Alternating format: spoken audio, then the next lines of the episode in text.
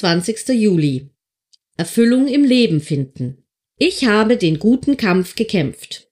Ich habe das Ziel des Laufes erreicht. Ich habe am Glauben festgehalten. 2. Timotheus 4, Vers 7. Erfüllung und Befriedigung stellt sich in unserem Leben ein, wenn wir gerecht leben und uns für eine bessere Qualität unserer Beziehungen, unseres Dienstes und unseres Handelns einsetzen. In Matthäus 5, Vers 6 sagt Jesus, Glücklich zu preisen sind die, die nach der Gerechtigkeit hungern und dürsten, denn sie werden satt werden. Glauben Sie das wirklich? Wenn ja, was würden Sie dann tun?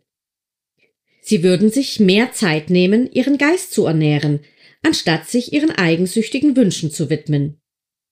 Haben Sie schon einmal versucht, Ihre menschlichen Begierden zu befriedigen? Das ist nämlich unmöglich. Je mehr Sie Ihren eigensüchtigen Wünschen nachgeben, desto größer werden diese. Wie entsteht Unzufriedenheit? Meistens dadurch, dass die Qualität Ihrer Beziehungen, Ihres Dienstes oder Ihres Handelns nachgelassen hat.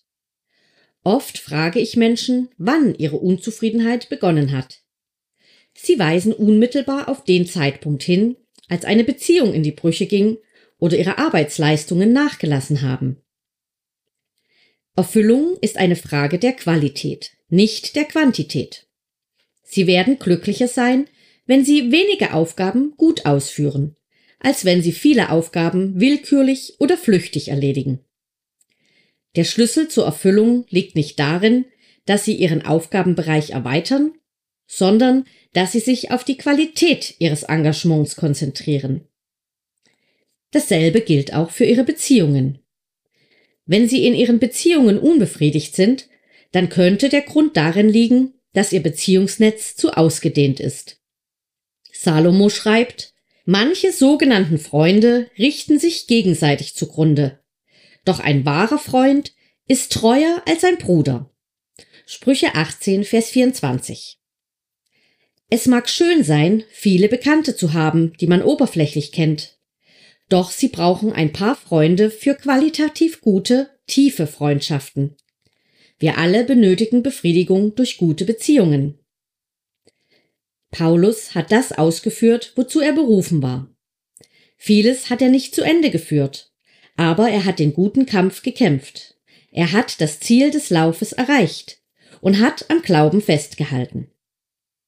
Jesus hat ebenfalls vieles nicht vollendet aber er hat den Willen des Vaters ausgeführt und konnte am Kreuz sagen, es ist vollbracht.